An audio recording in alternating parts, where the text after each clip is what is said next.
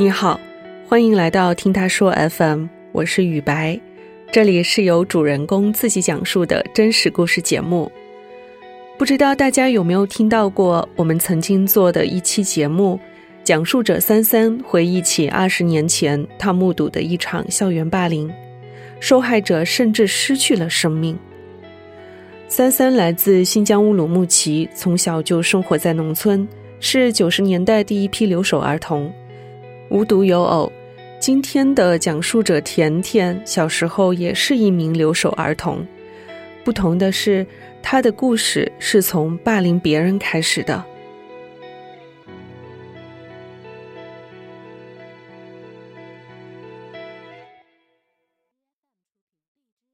我叫甜甜，今年二十五岁，目前生活在广西河池，是一名全职妈妈。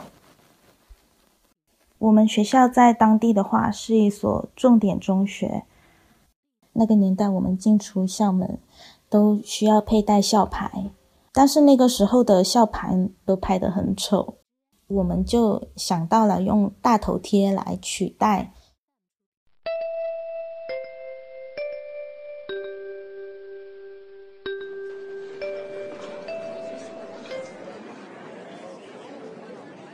有一次课间操的时候，教导主任突然检查，叫我们全班同学把自己的校牌拿出来。那一天的话，我是第一次见到我们的教导主任。他刚走进教室的时候，就闻到一股很浓的香水味，穿着高跟鞋嘛，走路咚咚咚的，披着大波浪的卷发，他就。趾高气昂的，都不正脸瞧你一眼那种，走来走去。他是走了一圈以后，碰巧就走到我身边了。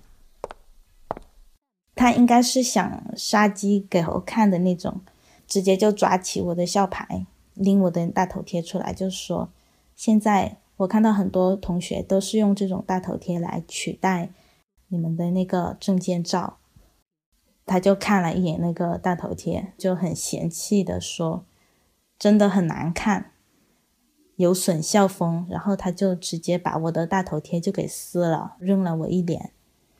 大家都不敢说话，就这样看着他走了。我就感觉很丢脸。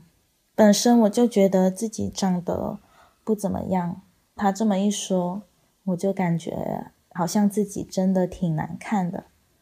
我就想，反正我成绩也不怎么样，长得也不怎么样，我干脆就这样不怎么样的下去算了。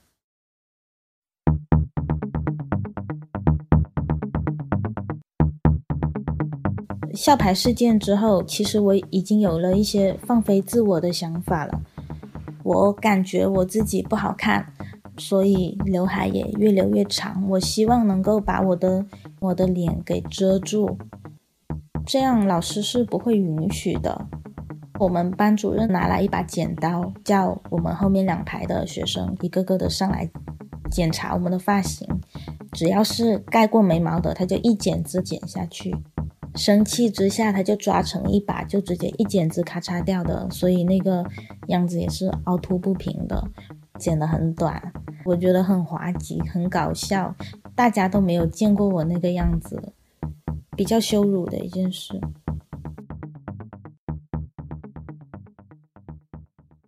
老师其实，在我们成为坏学生之后，他就怨恨我们，就说：“你们放弃自己就算了，不要影响到其他想学习的同学，好吗？”他这么说之后，我们就更加想影响那些。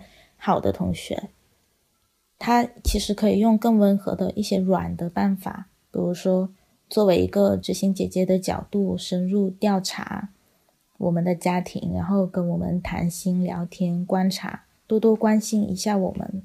我觉得后面的事情可能也不会那么糟糕。甜甜成为坏学生后，开始在校园里拉帮结派。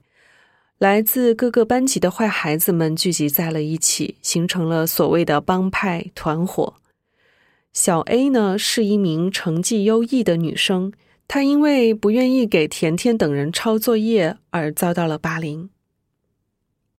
有一天吧，我们后排我不记得是哪个同学了，路过他身边就闻到一股很臭的味道，那同学就开始传谣了，就说他几天不洗澡、不洗衣服，就说他家里面条件很差，父母不在家，没有人帮洗衣服，所以身上有那么臭的味道。再传就变成了谁跟他玩，谁就会像他一样臭。后来就发展成了，大家路过他身边都会离他远远的。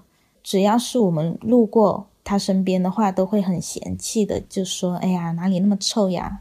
原来是小 A 身上的味道。”然后大家就一起那里笑。不管是学习成绩好的学生，或者是坏的学生，都会不约而同的这样笑。小 A 他的表情是比较失落的。后来老师也知道这件事了，老师。他只是单方面的叫小 A 叫到办公室里面去安慰他的情绪。小 A 从老师的办公室出来以后，他依然会受到我们的嘲笑，后来也发展到了动手的地步了。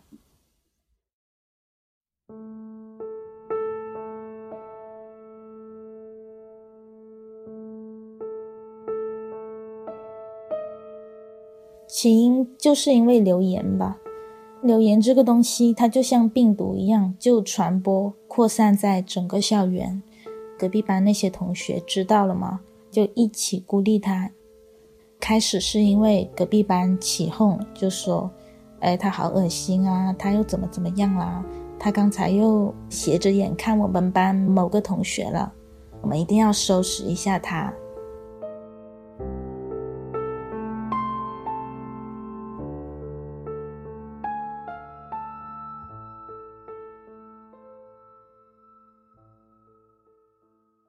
我们几个班的同学，大家就一拍即合嘛。那天放学就趁小 A 走出校门了以后，让两个比较有声望的学姐去跟小 A 勾肩搭背，就让他过来一趟。小 A 一直在这种环境，他也知道，如果他不过来的话，我们的举动会更加疯狂，他就不敢不过，然后就一声不吭的跟着学姐一起走进这个小区里面了。在这个小区的空地上面，当时就围了我们学校的好多好多学生。小区旁边的那个楼道上面也围满了，大概是有四五十个人。下面一个圈，上面一个圈，就像一个斗兽场。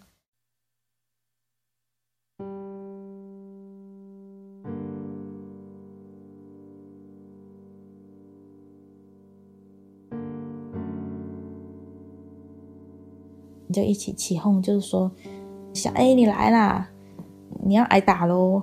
然后旁边的人就会一起起哄，就说：“打他，打他，打他！”那些人大多数他们只敢起哄，不敢动手。真正动手打的大概是有七八个人吧。我也是参与者，主要动手的就是学姐。小 A 就在。那么多人的围观下，被拳打脚踢的，持续一个小时左右。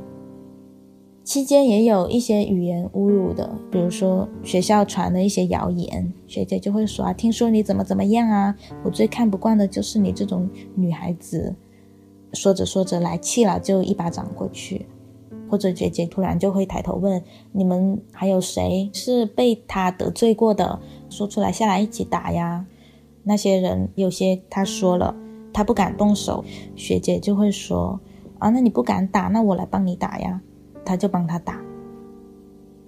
小 A 当时泣不成声，我已经没有形容词去形容他的表情了，很痛苦，整个脸都憋得通红了。我也不确定是憋得通红的，还是因为打的。当时是以流鼻血收场的，大家见势不对，然后。呃，许多学生就跑了嘛，学姐也有点慌了，就给他买来一瓶矿泉水，让他冰敷一下，好言相劝，就安慰他，就说不要说出去哦，不要跟老师说哟。不跟老师说，我以后我就不拿你来做这样的事了，我就不针对你了。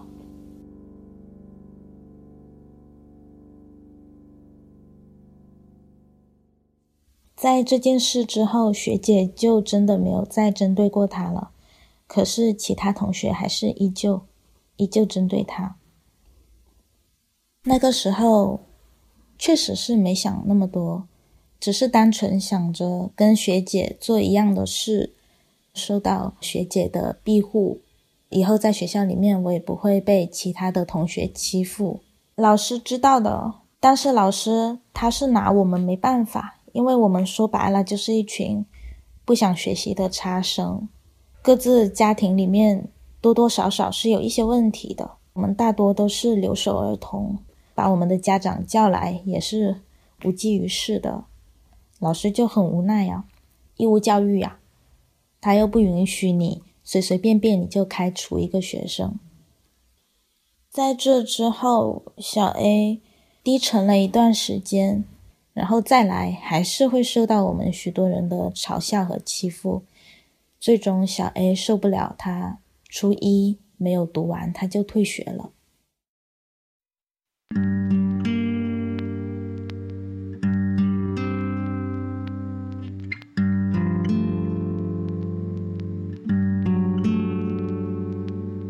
某一天的上学路上。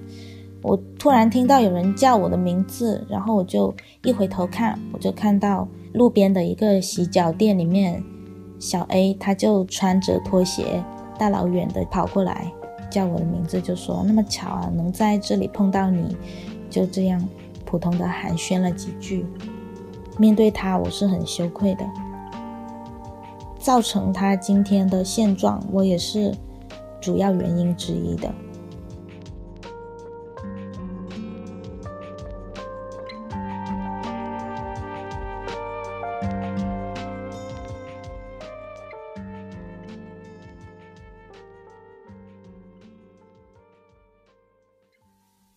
一个，我就叫他小 B 吧，他是隔壁班的。他是因为早恋跟了我们一群坏学生其中的一个的男朋友不清不楚的，就因此遭到了针对。他是跟我玩的比较好的一个好姐妹，她的那个男朋友扯到了一起，两个女生就开始争风吃醋。后来我那个好姐妹，她上课，她给我传那个信件，他就说他在为这件事苦恼。我就说那没关系，我替你收拾他。我就叫了几个人，放学的时候，等大家都走了，就叫他一个人单独留下来，然后就把他关在教室里面，把他摁在那里就打，踢翻了他的课桌椅什么的。当时我是叫我那个小姐妹跟学姐一起来的。我跟学姐，我们是觉得看他们两个互相打会比较有意思。一开始小 B 是不愿意去打我姐妹的，后来还是学姐上去给了小 B 几巴掌。学姐就说：“如果你再不动手的话，那我就一直打你，打到你动手为止。”而小 B 听到这句话，他急了，然后两个人就扭打到一起。大家都各受了一点伤吧，头发乱七八糟的，衣服脏兮兮的，就走出校门了。第二天，小 B 照常上课，她已经算是很坚强的女孩子了。但是学校里面的谣言才是真正把她给击垮的。某一天，有个人就说，听哪个学校的同学说，小 B 出去卖。早就已经失真了，一天得多少多少钱之类的，这些谣言就越演越烈吧，传成了他被哪个老板包养了，不管他买什么，都会有人就说：“哟，小 B 今天又买了什么什么，哪个老板对你那么好，什么什么的。”搞得小 B 那段时间也不怎么敢打扮，就一直很阴沉的样子。他的反差还是挺大的，因为之前他是一个挺乐观的，比较喜欢打游戏、喜欢跳舞，也喜欢交际的这样一个女孩子。经历这个谣言风波了以后，就肉眼可见的比原来颓废了很多。之后他就也是像小 A 一样退学了，成了一个小混混了。老师训话过我很多次了，也教过我的家长，都没什么作用。我父母他是不在我身边工作的，教导的大多数也是我的爷爷。我在家里面是比较乖的一个形象，我爷爷、我家长都不相信我是这样的人，他只觉得说是老师有意找茬。我爷爷就有些烦了，就说：“哎，老师一天没屁事干，就知道叫我们家长什么什么的。”我的爸爸妈妈他们是在收费站工作的，周一到周五是不在我身边的，我是自己在家里面住。离我爷爷家有两公里的路程吧。我就是放学的时候去我爷爷家吃饭，吃完饭了以后，我就自己坐公车回家。我做的这一切都是为了能够看到老师气急败坏的样子。班主任除了会对成绩好的学生笑脸相迎之外，我们这些学生，他每次见到的时候都是。很嫌弃的。当看到老师气急败坏的样子，我就打心眼里的觉得很高兴。这就是我想看到的。到了初一下学期的期末考试的时候，我就交了很多张白卷。我交白卷是想着，既然老师这么不待见我，那我就干脆坏事做到底。我就想看看老师还能拿我怎么样，但是当时的话，我的语文试卷我是写满了的。期末考成绩出来了以后，我们学校就发现了有好几张白卷嘛，学校的平均分受此影响了一点点，更多的是风评被害。其他学校他就知道了这件事嘛，那些老师学生就说。哎呀，这个重点中学啊，出来一个学生全交白卷，这个学校多么不好，就受到了这样一些影响。校领导就迫于压力，一定要想办法把我弄走。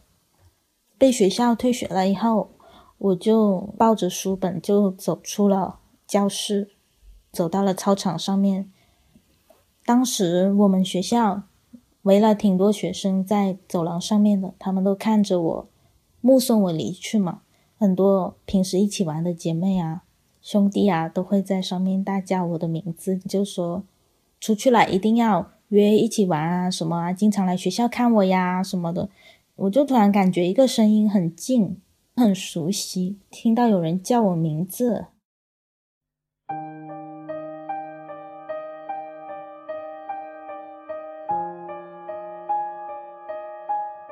我就看到语文老师，他就大老远的从那个教室那里跑过来，拎着我的试卷走到我跟前，就跟我说：“你的试卷你忘记拿回去了。这一次你考了九十七分，这次的成绩是有进步的。但是现在发生了这种事情，我为你感到很可惜。我希望你之后不管发生什么事情，都不要放弃自己。”都要相信自己的能力。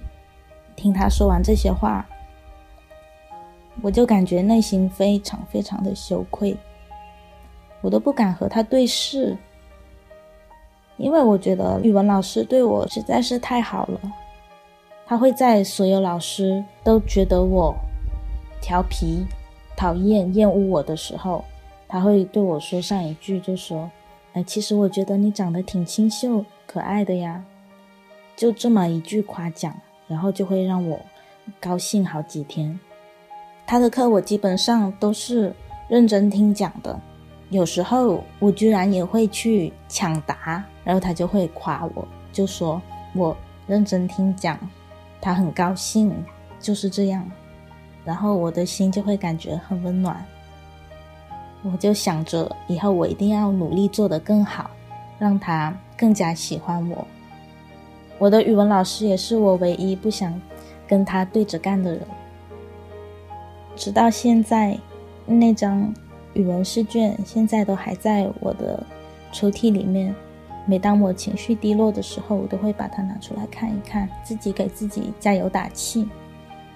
在这之后，我就去读了幼师学校，每天都是很努力的学习技能，也赢得了许多老师的喜欢与认可。我的各科成绩都是排名前三。毕业之后，我又回到了我的城市，做老师这个职业。我觉得这也是在弥补当年的一些遗憾，算是吧。